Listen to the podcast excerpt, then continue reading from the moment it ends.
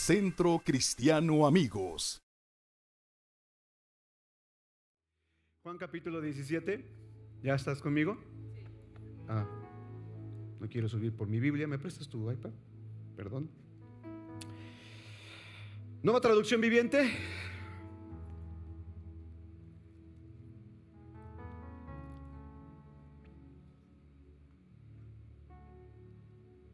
¿Cómo están? ¿Bien? Verso 20. No te pido solo por estos discípulos, sino también por todos los que creerán en mí por el mensaje de ellos. Aquí Jesús está orando por ti. Jesucristo en esta oración está pidiendo por ti. Dice Jesús, no te pido solamente por estos discípulos, se refería a los doce que habían estado caminando con él durante estos tres años y que él estuvo en la tierra enseñando a sus discípulos. Obviamente vivió 33 años, a la edad de 33 fue crucificado, murió, resucitó y ahora está vivo sentado a la diestra del Padre. ¿Cuántos dan gloria a Dios por eso? Pero estuvo tres años con un grupo de personas, sus discípulos, y Jesús oró por ellos.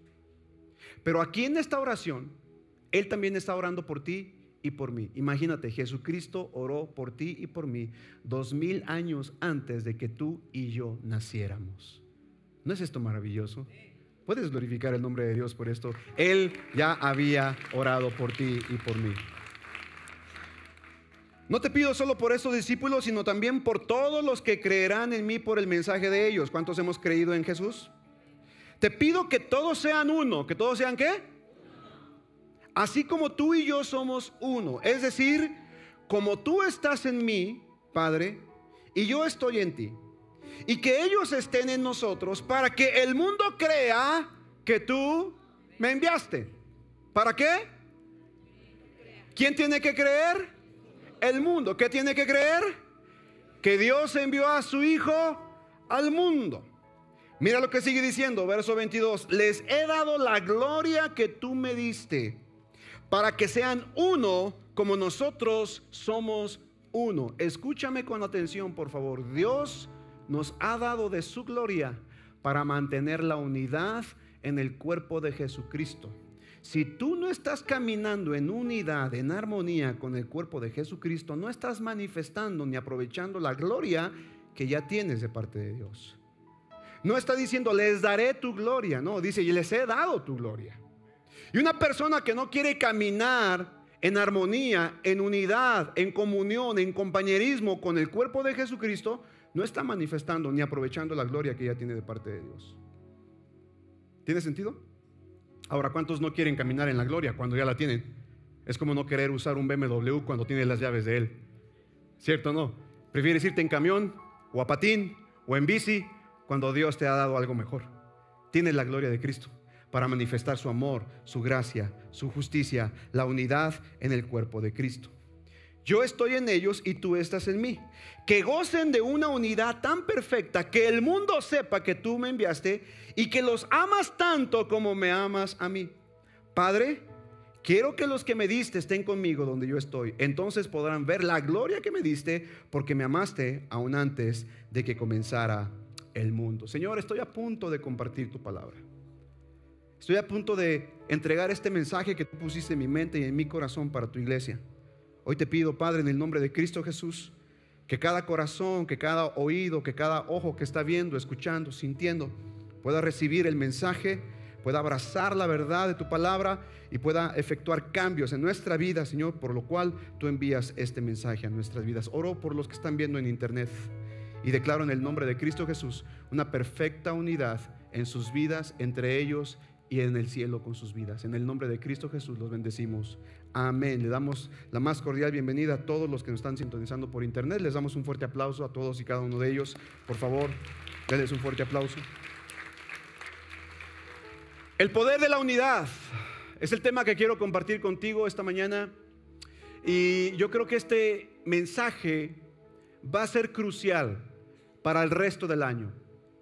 Porque Dios nos ha dado una visión como iglesia. Dios nos ha dado un objetivo. Dios nos ha dado una asignación.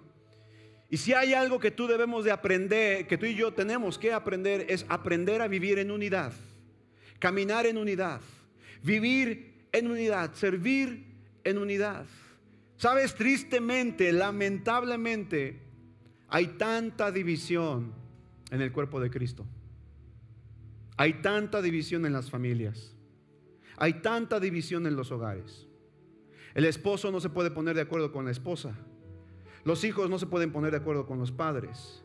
Los eh, eh, eh, familiares, primos, sobrinos, cuñados. Y si no, date cuenta cómo fue tu noche de Navidad, Año Nuevo. Probablemente tuviste algún conflicto con algún familiar porque no atendiste alguna invitación. Yo no sé.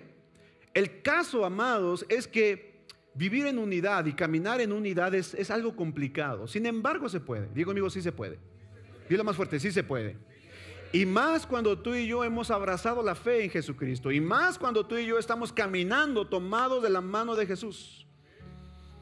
Si tú y yo estamos caminando tomados de su mano, entonces la unidad es posible porque ya tenemos su gloria, ya tenemos su presencia, ya tenemos su unción. Así que esta iglesia, esta congregación, si tú estás en este lugar y fuiste plantado, si fuiste puesto en esta casa, y déjame decirte, no es una casa perfecta. No es una iglesia perfecta. Yo creo que ya te diste cuenta de eso. No tienes un pastor perfecto. No tienes líderes perfectos. No hay música perfecta, aunque es hermosa, pero no hay perfecta. O sea, hey, pero Dios no espera que seas perfecto. Dios espera que seas fiel. Y de ti y de mí el Señor va a esperar el fruto de la fidelidad. Y no podemos ser fieles, escúchame bien con atención, si estamos divididos.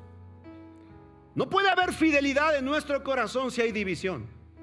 Si hay dos objetivos, dos propósitos, dos metas. Y hay algo que Dios nos está llamando a hacer como iglesia y es que tú y yo debemos de comprometernos para caminar en unidad. ¿Para qué? Hay un propósito en la unidad, por supuesto. ¿Cuál es el propósito de la unidad? ¿Sentir chido? ¿Sentir padre? ¿Sentirnos bien? ¿Sentirnos cómodos? ¿Sentirnos a gusto? Por supuesto que no. El propósito de la unidad es dar a conocer al mundo que Dios los ama. ¿Cómo podemos decirle al mundo que Dios los ama si entre nosotros... Hello. ¿Cómo podemos decirle al mundo que Dios los ama si tú y yo estamos bien embroncados? ¿Cómo le puedo decir al mundo que Dios le ama si tú y yo estamos divididos?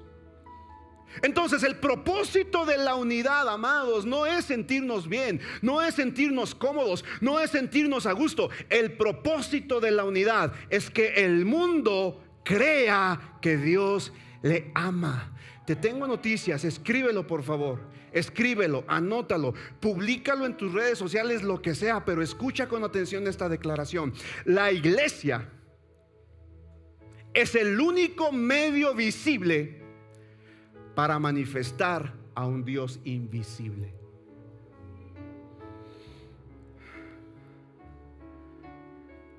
Pero una iglesia dividida, ¿qué tipo de Dios está manifestando?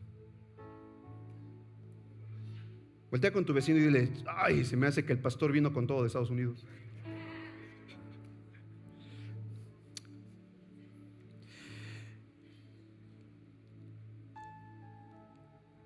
La unidad en el cuerpo de Cristo es la única forma en la que el mundo sabrá que Dios los ama.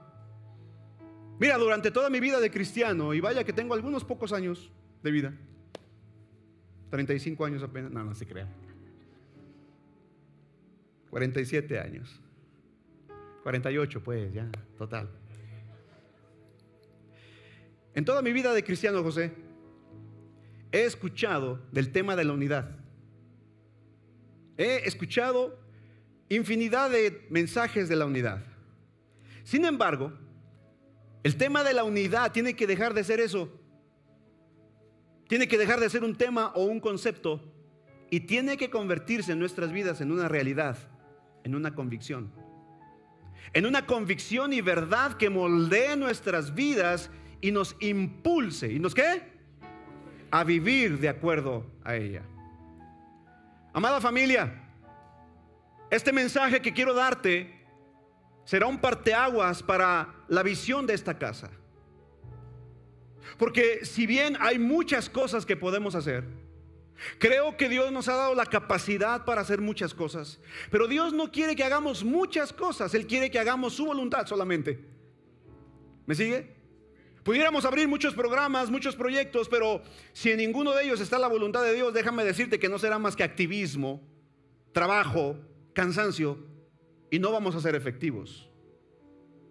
Y hay algo que Dios ha marcado, una pauta para nuestra iglesia para este 2023. Y la pauta te la voy a estar hablando todo el año, vamos a estar hablando de eso. Pero debemos de estar unidos tú y yo entendiendo que Dios nos puso en una casa ministerial que tiene un objetivo, que tiene una visión, que tiene un propósito. Y si por alguna razón yo no me identifico con ese propósito, con ese objetivo y con esa visión, entonces creo que es válido que tú digas, pastor, no me identifico con tu visión, así que gracias, voy a buscar otro lugar en donde sí me identifique.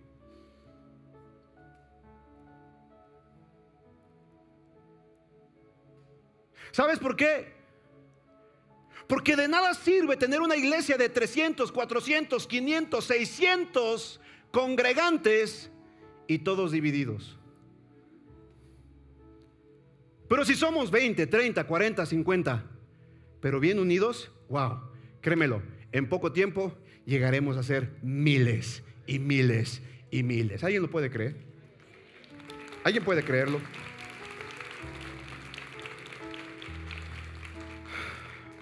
Hey, debemos de poner un, fundamento sobre esto. Hay un propósito en esta casa. Que el mundo conozca que Dios los ama. La razón, la existencia de CCA es tocar el corazón de Dios para cambiar el corazón del hombre. Así de simple. ¿Cómo tocamos el corazón de Dios? Amándolo, honrándole, sirviéndole. ¿Cómo cambiamos el corazón del hombre? Evangelizando, discipulando, consolidando. ¿Me sigues? Es tan sencillo. Pero cuando no hay unidad, cuando no, hay, no, no caminamos en un mismo objetivo, en una misma visión, será difícil. Será complicado, Gigi, será frustrante. Así que yo quiero animarte, amada familia, este mensaje que quiero darte es para marcar la línea y la pauta a la que vamos a dirigirnos este 2023. Y este 2023 en mi corazón, en el corazón de nuestra, de, la, de la iglesia, lo que Dios está trayendo a esta casa es que este 2023 su presencia tiene que ser lo más importante en nuestra vida.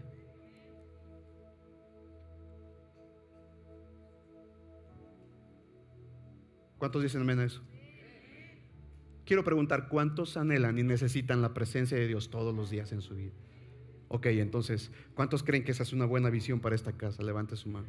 ¿Cuántos creen que estamos unidos en una visión? Levante su mano. Ok, entonces, ¿vamos, vamos caminando bien? Eh, con todo respeto y con toda confianza, si tú dices, pastor, ya no me acomoda, mira, no, créemelo, no me enojo. No me enojo. Si tú dices, me voy de esa iglesia, Dios te bendiga. Mira, hasta el día de hoy no ha habido una sola persona que se despida de aquí a la que yo maldiga. Jamás. Jamás lo voy a hacer. Jamás. ¿Sabes por qué? Porque nadie puede maldecir lo que Dios ya bendijo. Y si tú le entregaste tu vida a Cristo, tú ya eres bendecido, eres bendecida. Y si un día decides salir de esta casa, yo te invito a que lo, hagas con honra. No te vayas como las personas sin honra y sin respeto.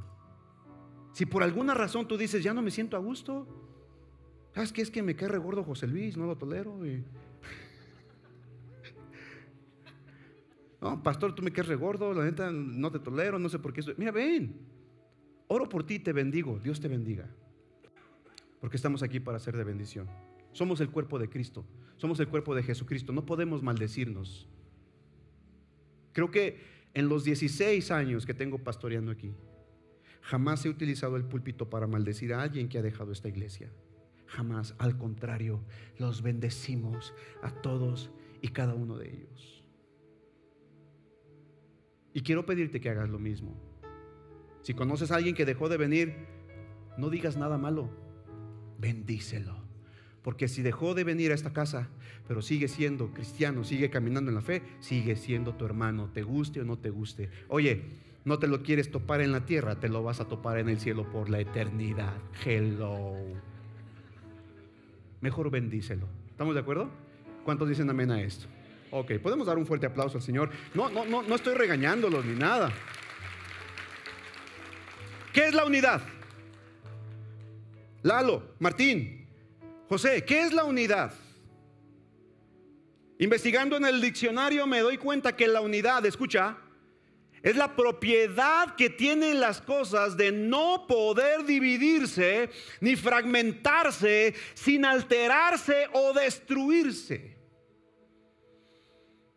La unidad entonces es una propiedad, digan conmigo, una propiedad, una cualidad, una característica que tienen las cosas de no poder dividirse, fragmentarse, y si se fragmenta no se altera o se destruye. Tristemente, amada familia, escúchame con atención, tristemente la iglesia cristiana en México ha crecido por divisiones. Lamentablemente, tenemos la iglesia de la primera división, la segunda división y la tercera división. Ya aparecen equipos de fútbol. Impresionante. Por ahí de pronto surge una persona en la iglesia que comienza a sentir que tiene más revelación, más unción y más conocimiento que el pastor. Comienza a sentir que ya las predicaciones del pastor no me nutren, no me bendicen, no me edifican. Y entonces él comienza a trabajar aparte, en lo oculto, en lo secreto. Y más si le han dado una posición de autoridad y liderazgo en la iglesia, de pronto hay personas que con poquito liderazgo y poquita autoridad, híjole, se suben al ladrillo y se marean. Y creen que porque predica mejor que el pastor, enseña mejor que el pastor, ora más por las personas que el pastor. Se mete un espíritu en la iglesia, el espíritu de Absalón, ¿sabías eso? El espíritu de Absalón está a la puerta. Ahí está, y, viene, viene la gente y dice, ah, eh, el pastor no te dio cita, ¿verdad? No, es que seguramente no tiene tiempo para ti. No, pues es que míralo como, velo en sus redes sociales, anda viajando por Estados Unidos. Uy, pero yo, yo sí te atiendo. Yo sí te quiero. Yo sí por ti. Y empieza el espíritu de Absalón. Ya conmigo división. Tristemente, amada familia, la división se ha metido en las familias, se ha metido en el trabajo, se ha metido en las escuelas, se ha metido en las iglesias y está en nuestro país. ¿Te das cuenta cuán fraccionado y dividido está nuestro país? Entonces, amados, ¿Qué es lo que la Biblia nos enseña? La Biblia nos enseña que tú y yo debemos de trabajar por la unidad, de caminar en unidad, de vivir en unidad. Hemos sido llamados a vivir en unidad. La palabra unidad, escucha, viene del latín unitas y significa cualidad de uno. ¿Cualidad de qué? ¿Qué fue lo que dijo Jesús en Juan 17? Que sean qué? Vamos, que sean qué? Así como tú y yo somos, digan conmigo, cualidad de uno. Ahora yo te pregunto, ¿eres uno en tu matrimonio con tu esposa? ¿Eres uno en tu matrimonio, en tu familia, con tus hijos? ¿Caminas en unidad en tu negocio? ¿Caminas en unidad con tus compañeros y colaboradores de trabajo? ¿Hay unidad en tu entorno? Porque si no hay unidad, amados, entonces estamos esforzándonos de más y no vamos a lograr, a lograr alcanzar la meta.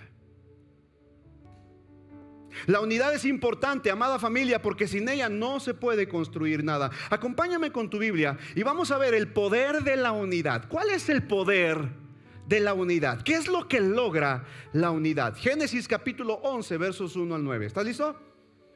¿Estamos, ¿Estamos aquí o no? A ver, levántame la mano el que está escuchando, ¿ok? ¿Alguien está aprendiendo algo este día? Escuche con atención cuál es el poder de la unidad. Génesis capítulo 11, versos 1 al 9. Dice, Hubo un tiempo en que todos los habitantes del mundo hablaban el mismo idioma y usaban las mismas palabras. ¿Todos los habitantes del mundo qué? ¿Y usaban qué? Ok, ojo con esto, subráyalo, no lo pierdas de vista. Verso 2. Al emigrar hacia el oriente, encontraron una llanura en la tierra de Babilonia y se establecieron ahí. En la Reina Valera dice en la región de Sinar. Se establecieron ahí. Verso 3. Comenzaron a decirse unos a otros. Vamos a hacer ladrillos y endurecerlos con fuego. En esa región se usaba ladrillo en lugar de piedra y brea se usaba como mezcla. Verso 4. Entonces dijeron, vamos, construyamos una gran ciudad para nosotros con una torre que llegue hasta el cielo. Eso nos hará famosos y evitará que nos dispersemos por todo el mundo. ¡Wow! Un proyecto muy interesante, ¿cierto no? Mira lo que dice el verso 5. Pero el Señor descendió para ver la ciudad y la torre que estaban construyendo, verso 6. Y dijo, miren, la gente está... ¿Qué dice ahí? La gente está... Vamos, no escucho. ¿Cómo está la gente? Unida. Mira, la gente está unida y todos hablan el mismo idioma. Subraya lo que viene, es poderoso. Después de esto, nada de lo que se propongan hacer les será imposible. Escúchame, ponme atención acá. La unidad tiene el potencial de que todo lo que te propongas lo puedas lograr. ¿Quién lo dijo? ¿Quién lo dijo? Vamos, vamos, ¿quién lo está diciendo aquí? ¿Quién vio la obra de los hombres? ¿Quién dijo, miren, Dios hablando consigo mismo en perfecta triunidad? Dios Padre, Dios Hijo, Dios Espíritu Santo en perfecta unidad hablando consigo mismo, diciendo, miren, el hombre se ha propuesto hacer una obra y si se unen, no habrá nada que les impida alcanzarla. Te tengo noticias. Si tú te unes con tu familia, si tu esposo te unes con tu esposa, si tu hijo te unes con tus padres, si tu iglesia te unes a la visión que Dios les dio al pastor, porque déjame decirte, abro paréntesis, si tú crees que aquí hay una visión de parte del pastor, estás equivocado. La visión que hay aquí es de parte de Dios, se la dio un pastor. ¿Me sigues?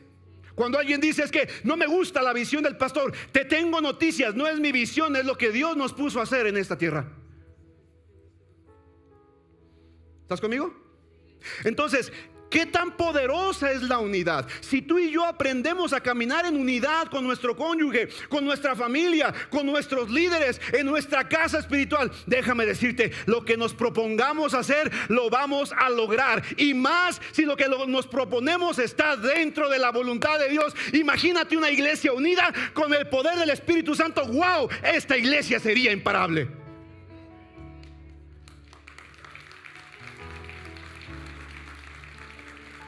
Imagínate tu casa. Imagínate a tú eh, en tu matrimonio.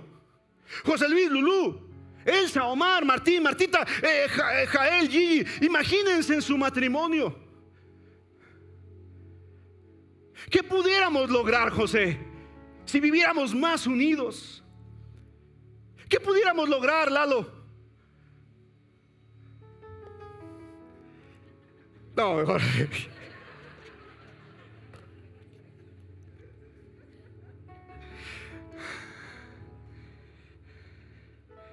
Quiero que digas conmigo, con unidad, nada de lo que nos propongamos será imposible. Ahora, ¿cuántos desean un año poderoso y extraordinario? La clave está, comienza a vivir y a caminar en unidad con tu familia, con tus hijos, en tu trabajo, en tu ministerio y en tu iglesia. Y déjame decirte, este año será extraordinario. Alguien que lo crea y le dé gloria al Padre por esto.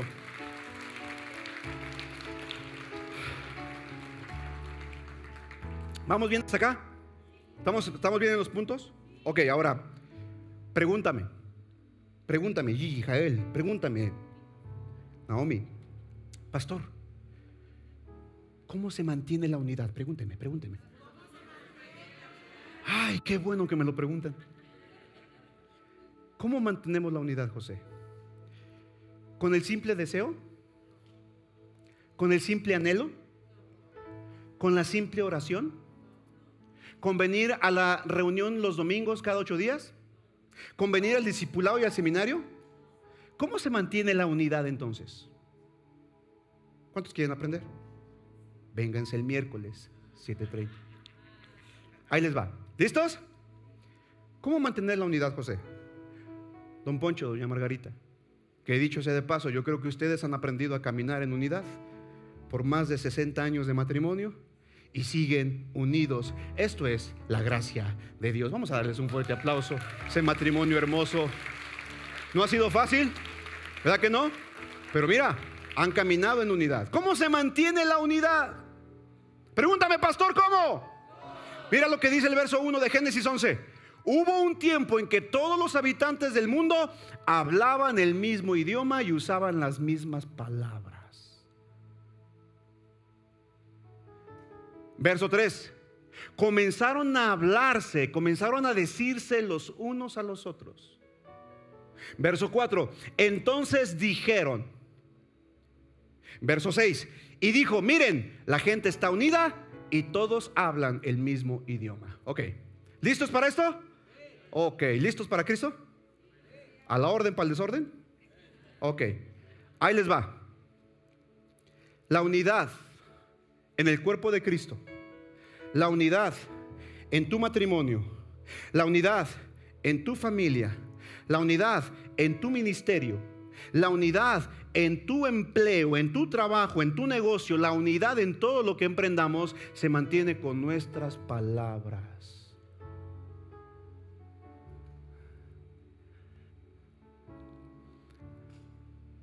Con nuestra comunicación.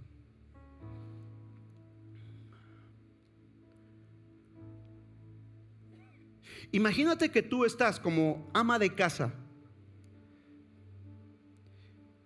Estás en tu casa y esperas que tu marido después del trabajo llegue y te invite a salir porque tuviste un día ajetreado, el quehacer de la casa, los hijos, te habló la maestra de tu hijo, te dio un mal reporte y tú dices, ay, espero que mi viejo venga y por lo menos me lleve a dar la vuelta al parque.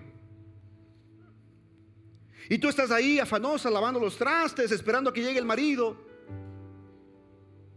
Y el marido llega del trabajo y el trabajo, eh, en el trabajo el marido tuvo un día pesado. Su, su, jefe le pidió más trabajo del que normalmente hacía. Le pidió que se quedara media hora más para terminar unos reportes. Y el hombre cansado por querer llegar a su casa y querer... Obvio, ¿verdad? Entonces, el hombre dice, ahorita en cuanto termine el trabajo, me voy a mi casa porque quiero... Y la esposa dice, ay, ay, estoy tan afanada, tan cansada, pero ahorita que llegue el viejo, eh, lo agarro y que me lleve a... Que me lleve a... Mientras que el esposo quiere, la esposa quiere. ¿Sí ve la dinámica? Y entonces el marido llega, va. Ya viene vieja. Y no dice nada. Se queda. Y la esposa dice, ok, bienvenido viejo. Y se queda. Y no dice, porque la esposa está esperando a que el esposo la invite a... Y el esposo está esperando a que la esposa...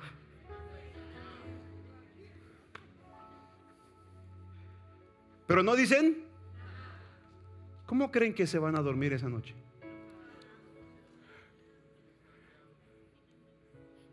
¿Eh? Ey, ¿quién de, ¿quién de los dos perdió? ¿Por qué?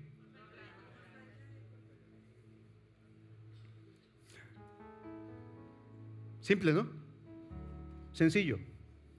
Amados, escucha, toma atención, escríbelo, subráyalo si quieres. Sin comunicación, escucha, sin comunicación no hay acuerdos. Sin comunicación no hay qué? Sin acuerdos no hay objetivos. ¿No hay qué? Sin objetivos no hay propósitos. Diga conmigo propósitos. Y sin propósitos no hay unidad. ¿Sabes por qué en tu matrimonio están tan divididos? ¿Sabes por qué en tu familia están tan divididos? Porque no hay propósito. Porque no hay acuerdos. Porque no hay objetivos. ¿Cómo esperas que haya unidad? ¿A cuántos Dios les está hablando?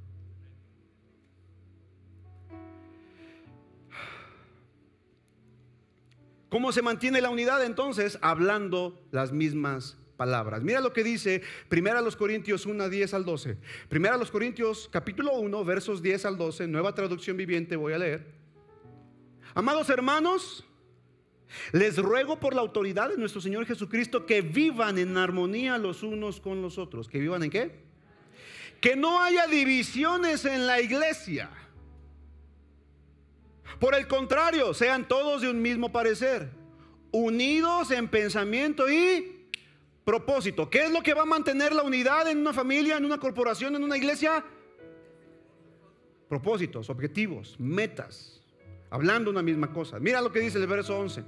Pues algunos de la casa de Cloé, algunos de la casa del hogar de amistad, de la célula, del grupo de reunión, lo que sea, del ministerio, lo que sea, me contaron de las peleas entre ustedes. Mira, para que te des cuenta que también el apóstol Pablo enfrentaba unas difíciles en la iglesia.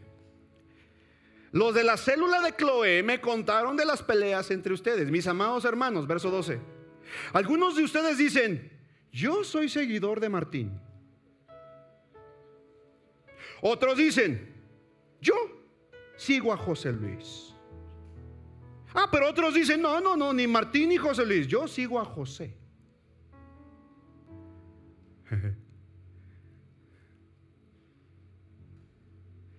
y otros, muy archirreque contra espirituales, ah, yo sigo a Cristo. Soy de Cristo y no le doy cuentas a nadie. ¿Te das cuenta? Vamos a leer el mismo pasaje, pero ahora en la Reina Valera, el capítulo 1, verso 10. Primero los Corintios, verso 10. Capítulo 1, verso 10. Mira lo que dice. Os ruego pues, hermanos, por el nombre de nuestro Señor Jesucristo, que qué? Vamos, ¿que qué? Vamos, no escucho, ¿que qué? Habléis todos qué? Una misma cosa. ¿Sabes por qué viene división en la iglesia, división en la casa, división en la familia, división en la nación, división en tu empresa y en tu negocio? Porque estás hablando las cosas contrarias. Porque estás hablando lo negativo. Porque en lugar de usar tus palabras para bendecir y edificar, las estás utilizando para maldecir y destruir. ¿Sabes por qué hay división en muchas casas? Porque en lugar de hablar y declarar bendición sobre tu esposa, sobre tu economía, sobre tu familia, estás declarando maldiciones. ¿Cómo viene la división entonces? Por nuestras palabras. Dice, algunos de ustedes dicen, os ruego, dice el apóstol Pablo, por el nombre de nuestro Señor Jesucristo, que habléis todos una misma cosa. Escúchame, la división es contra la unidad. La división es tener dos visiones, dos propósitos, dos objetivos diferentes. La división empieza con las palabras.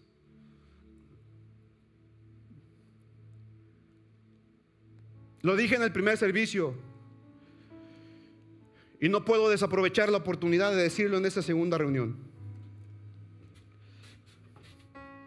Perdónenme, de antemano les pido perdón. Pero siento de parte de Dios y la unción del Espíritu Santo para decirlo.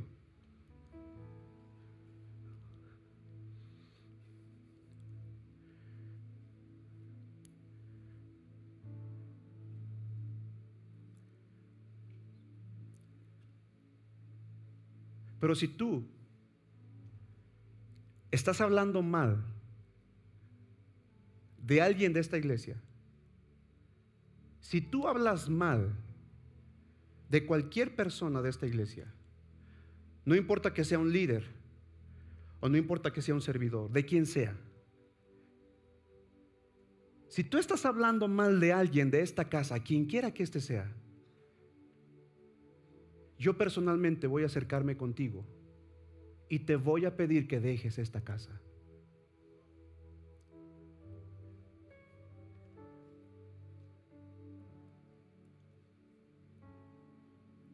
Este año estamos serios con el Señor.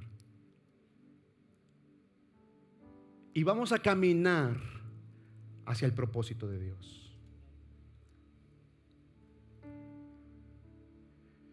Y sabes una cosa, el problema está, Paco, en que a veces, José, decimos, ay, es que ah, te quiero contar algo de Martín. Eh, pero te lo quiero contar nada más para que, para que oremos. Pero fíjate que Martín, y pum, pum, pum, empieza a soltar toda la basura que tiene en su corazón en contra de Martín. Y sabes, la gente ingenuamente dice, pastor, pero yo no dije nada, yo solamente escuché. Hey, ¿sabes lo que dice la Biblia?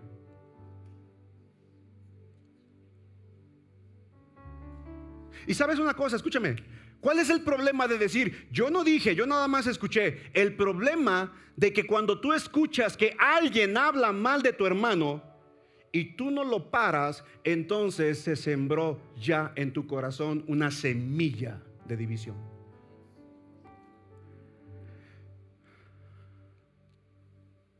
Ay, fíjate amiga, te voy a platicar lo que pasó en el, grupo. Es que, ay, Gigi, me tocaba venir y, ¿qué crees? Que no me dejó porque no... ¿Cómo ves? ¿Y si hablamos con el pastor y la denunciamos?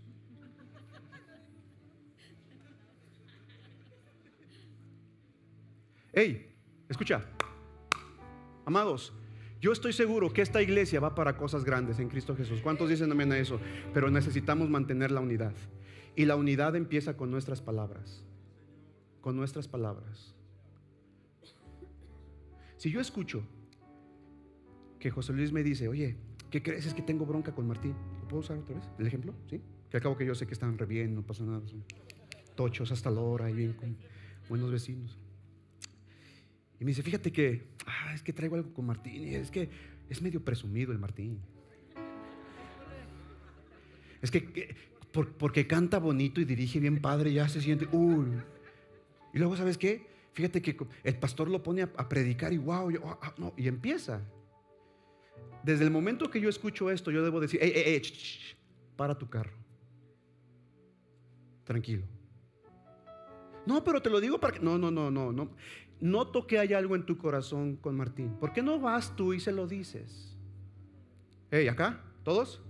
¿Me están siguiendo? No, pues es que no tiene tiempo, pues es que anda bien ocupado y a veces va y viene. Ah, no tiene tiempo. Ven. A ver, ven. Ven. Martín, ¿qué crees? José Luis tiene algo que decirte. Adelante.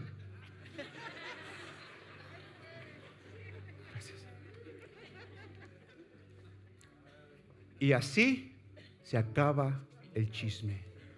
La Biblia dice, quita la madera, quita el leño y el fuego se apaga. Así que estoy instruyendo a la iglesia este día por la unción y la gracia del Espíritu Santo que está en mí. ¿Cuántos creen que la unción y la gracia está aquí? Si tú tienes algo que decir en contra de tu hermano, ve y díselo a él.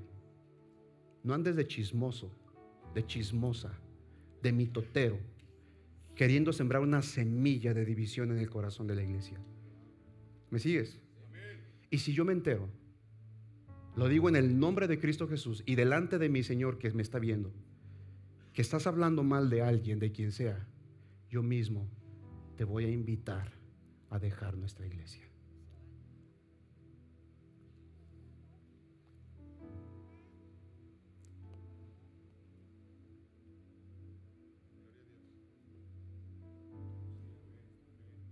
Tu silencio me tranquiliza. Ahora, si tú tienes algo en contra de mí, si hay algo que no te agrada de mi persona, de mi forma, de mi manera de ser, de lo que sea, y si Dios te puso en esta casa, pues te aguantas. no es cierto. no es cierto. No, no es cierto. Mira, si hay algo, yo hice, yo dije, a lo mejor, en, que mira, a veces, a veces la regamos, Martín, Gigi. A veces decimos cosas. A veces hacemos cosas y sin querer ofendemos a las personas, ¿cierto o no? ¿Sabes qué es lo más peligroso? Quedarte con una herida en tu corazón. quedarte con una ofensa, algo que te hicieron, cualquier persona. Y si fue el pastor, no importa que sea el pastor. Pastor, dijiste algo que no me agradó. Pastor, me sentí aludido. Algo me sabes o me hablas al tanteo. Mira, yo no sé. Si Dios te está hablando a través de la palabra, es el Espíritu Santo. Pero si hay algo que yo dije, hice o dejé de hacer, yo te invito a que vengas conmigo y me digas, pastor, esto que dijiste, esto que hiciste me lastimó, me ofendió, me hirió. Y déjame decirte algo, yo creo que Dios me ha puesto aquí, no porque soy perfecto, no porque soy mejor que ninguno de ustedes, por supuesto que no, pero tengo la capacidad de reconocer si la regué y de pedir perdón.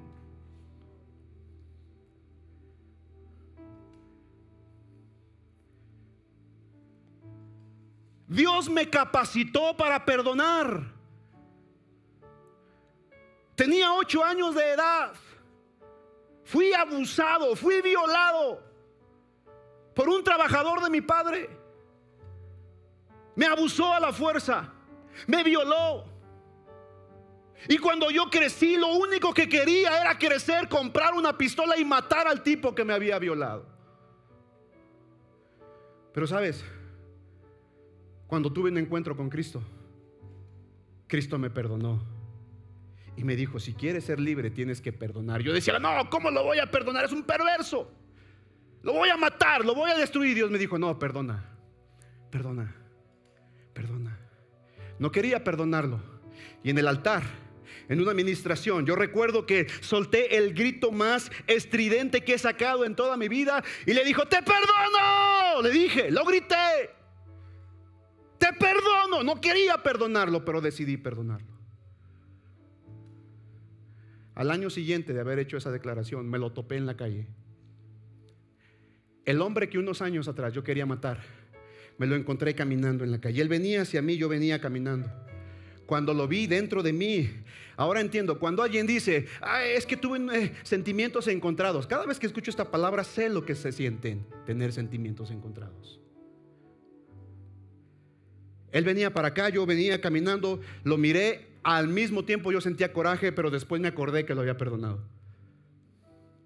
Él me miró, obviamente me violó a los 8 años. Cuando lo volví a ver ya tenía yo 18 años, 17 años. Ya no era el niño débil que, que antes era. Podía defenderme. De hecho había crecido más que él. Digo, hasta donde llegué.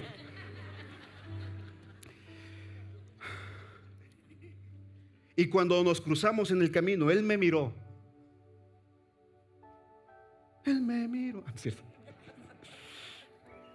Y yo lo vi, me acerqué con Él, íbamos caminando, Él me vio y agachó la cabeza. Y cuando agachó la cabeza, yo estuve enfrente de Él y le dije, ¿te acuerdas de mí? Y Él sin mirarme a los ojos, con, los, con la vista al piso, me dijo, sí. Y le dije, ¿te acuerdas lo que me hiciste cuando tenía ocho años? Sin mirarme a los ojos, me dijo, sí. Y le dije, ¿sabes? Yo esperaba este momento. Quería volver a verte porque te quería matar. Él se quedó callado. Y le dije, pero ¿sabes? Te perdono. Te perdono. Decido perdonarte.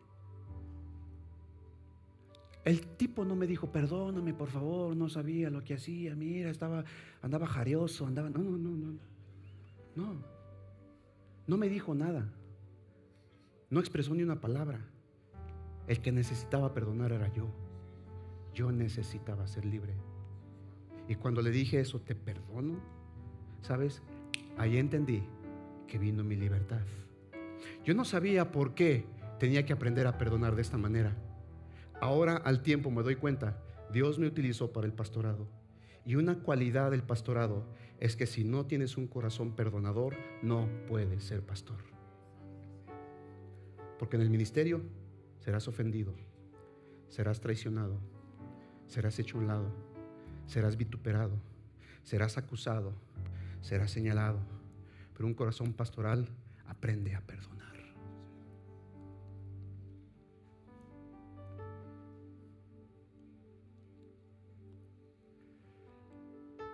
Vamos a desarraigar de nuestras bocas el chisme, la queja, la murmuración. Y hoy quiero lanzar el reto. Si alguien tiene algo en contra de mí, que tenga los suficientes pantalones para decírmelo. Que venga y me lo diga. Tengo esto en tu contra. Y créemelo, si yo la regué, te pido perdón. No me cuesta trabajo pedir perdón. Pero yo espero que tú hagas lo mismo. Que si tienes algo en contra de Elsa, la pastora Elsa, si tienes algo en contra de Martita, si tienes algo en contra de Martín, si tienes algo en contra de Jael o de Gillo, de cualquier miembro de esta iglesia, deja de chismear, deja de criticar, deja de murmurar, deja de estar hablando de los demás, porque las palabras traen división. Vamos a empezar a hablar un mismo lenguaje, un mismo idioma. ¿Sabes cuál es el lenguaje del reino? ¿Sabes cuál es el lenguaje del cielo? ¿Sabes qué idioma se habla en el cielo? Escucha, en el cielo se habla fe. ¿Qué se habla? Fe. En el cielo se habla amor. ¿Qué se habla? Si no hay fe y amor, mejor no hables. Mejor quédate callado.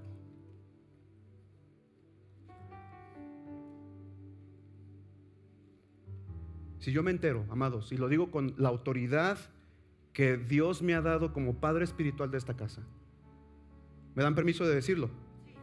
¿Sí me dan permiso? Y aunque no me lo den permiso, yo lo voy a decir.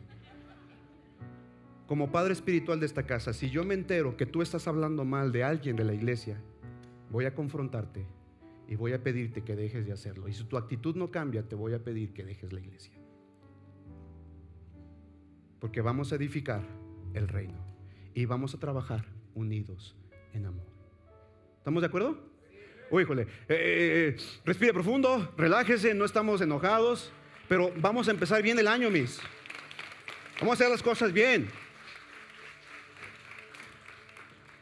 Hay unidad, tiene que haber unidad en el cuerpo de Jesucristo. Dios nos llamó a vivir en la unidad. Escucha, ¿qué produce la unidad? Pregúntame, pastor, ¿qué produce la unidad? La unidad produce fuerza. La unidad produce acuerdos. Amós 3:3, ¿andarán dos juntos si no están de acuerdo? Mateo 18, 19, escucha la Biblia, no lo digo yo, escucha la palabra. Otra vez os digo que si dos de vosotros se pusieren de acuerdo en la tierra acerca de cualquier cosa que pidieren, les será hecho por mi Padre que está en los cielos. Porque donde están dos o tres congregados en mi nombre, allí estoy yo en medio de ellos. Hey, si logramos ponernos de acuerdo, eso generará unidad y el acuerdo traerá el reino a la tierra. Y las cosas que tú y yo no podíamos hacer solos, las vamos a poder hacer en unidad, en familia, porque somos familia. Alguien que glorifique el nombre del Padre, alguien que le exalte con todo su corazón. Ponte en pie, por favor. Ponte en pie porque ya casi termino. Vénganse allí, vamos a ministrar.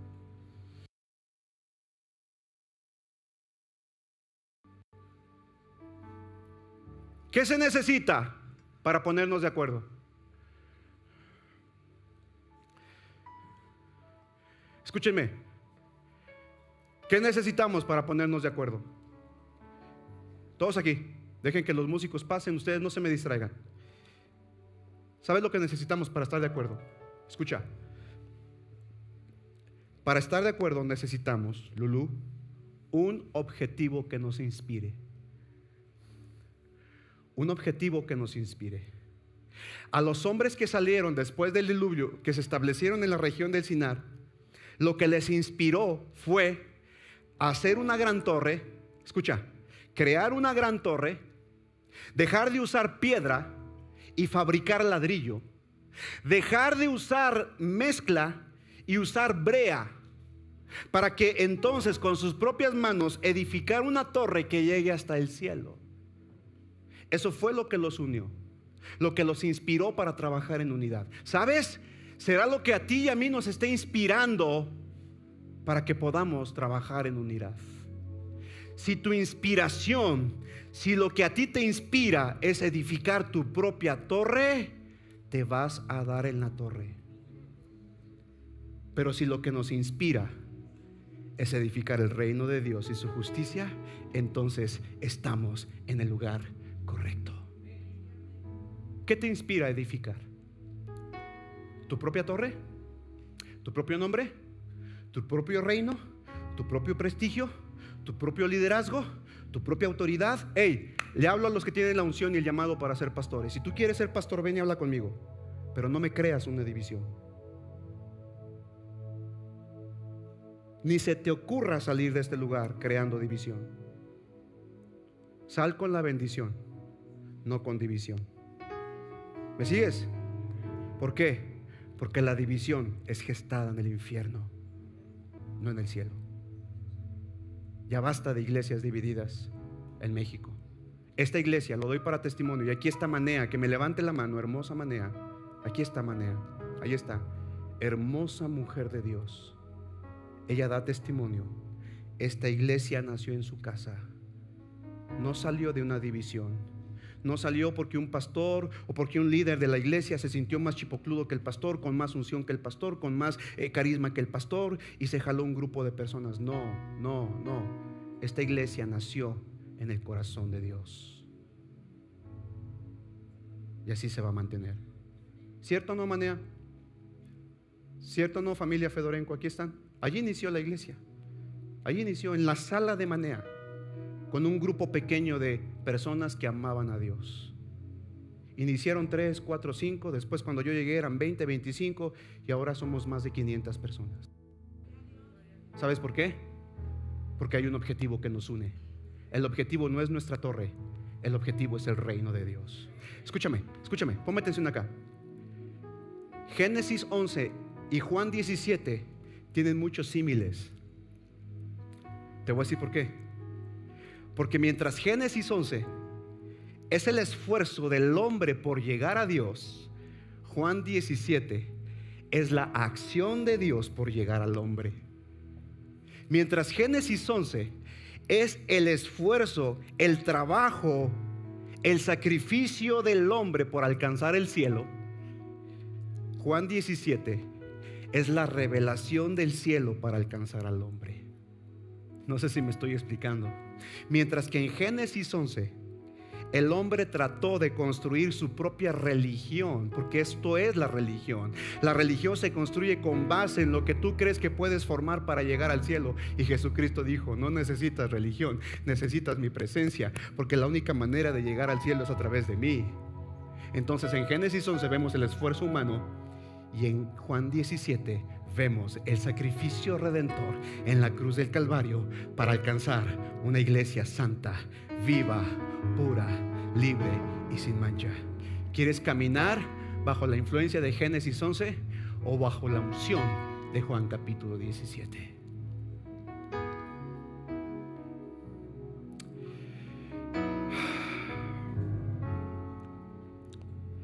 Para ponernos de acuerdo necesitamos un objetivo que nos inspire.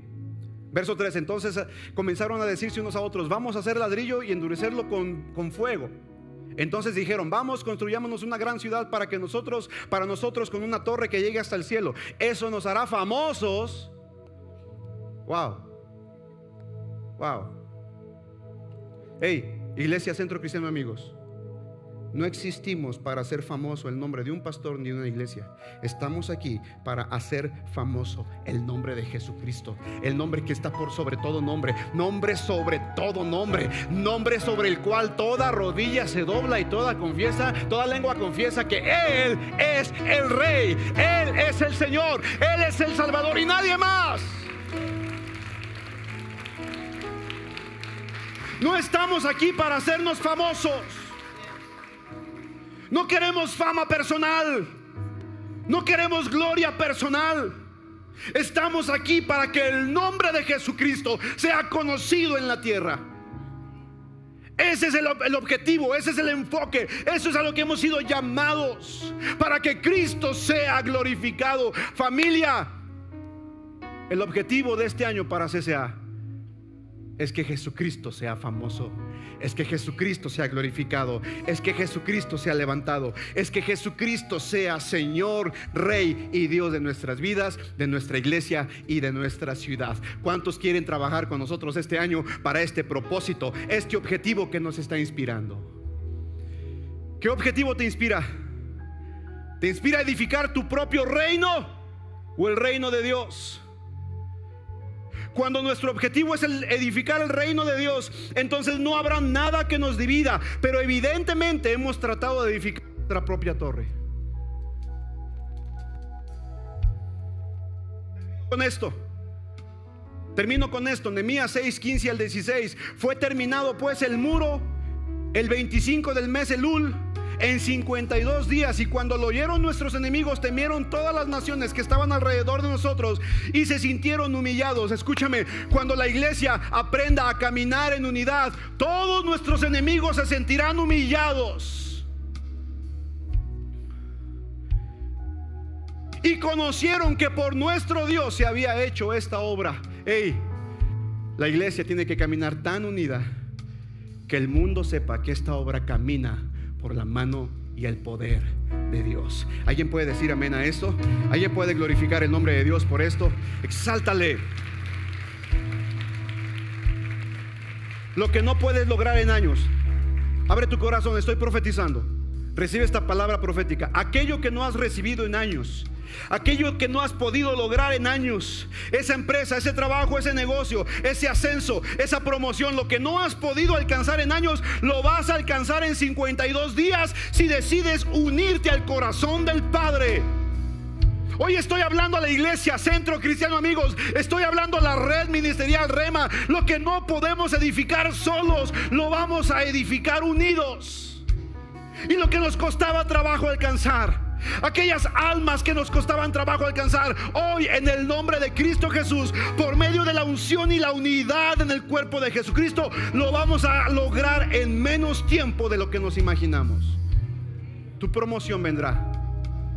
Tu promoción vendrá vendrá la unción sobre tu vida en el nombre de Cristo Jesús. Fue terminado pues el muro. Sabes que el muro fue lo que unió al pueblo de Israel después de haber estado disperso por Babilonia. Y sabes lo que significa la palabra muro en hebreo, significa unir. Significa unir. Lo que nos va a unir a ti y a mí es el propósito de establecer el reino de Dios y su justicia en esta tierra. Escucha con atención, amada familia. Cuando se rompe la unidad, se deja de edificar.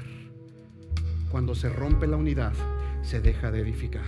En esta casa edificaremos el reino de Dios y su justicia y cuidaremos la unidad, cueste lo que cueste, pase lo que pase, venga lo que venga. ¿Cuántos dicen amén a esto? Toma la mano de la persona que tienes a un lado, extiéndela como señal de unidad. Cierren filas acá, cierren filas y vamos a decirle al Señor, nada Vamos, levanta tus manos, todos unidos, todos unidos, todos unidos. Levanten sus manos, levanten sus manos, todos.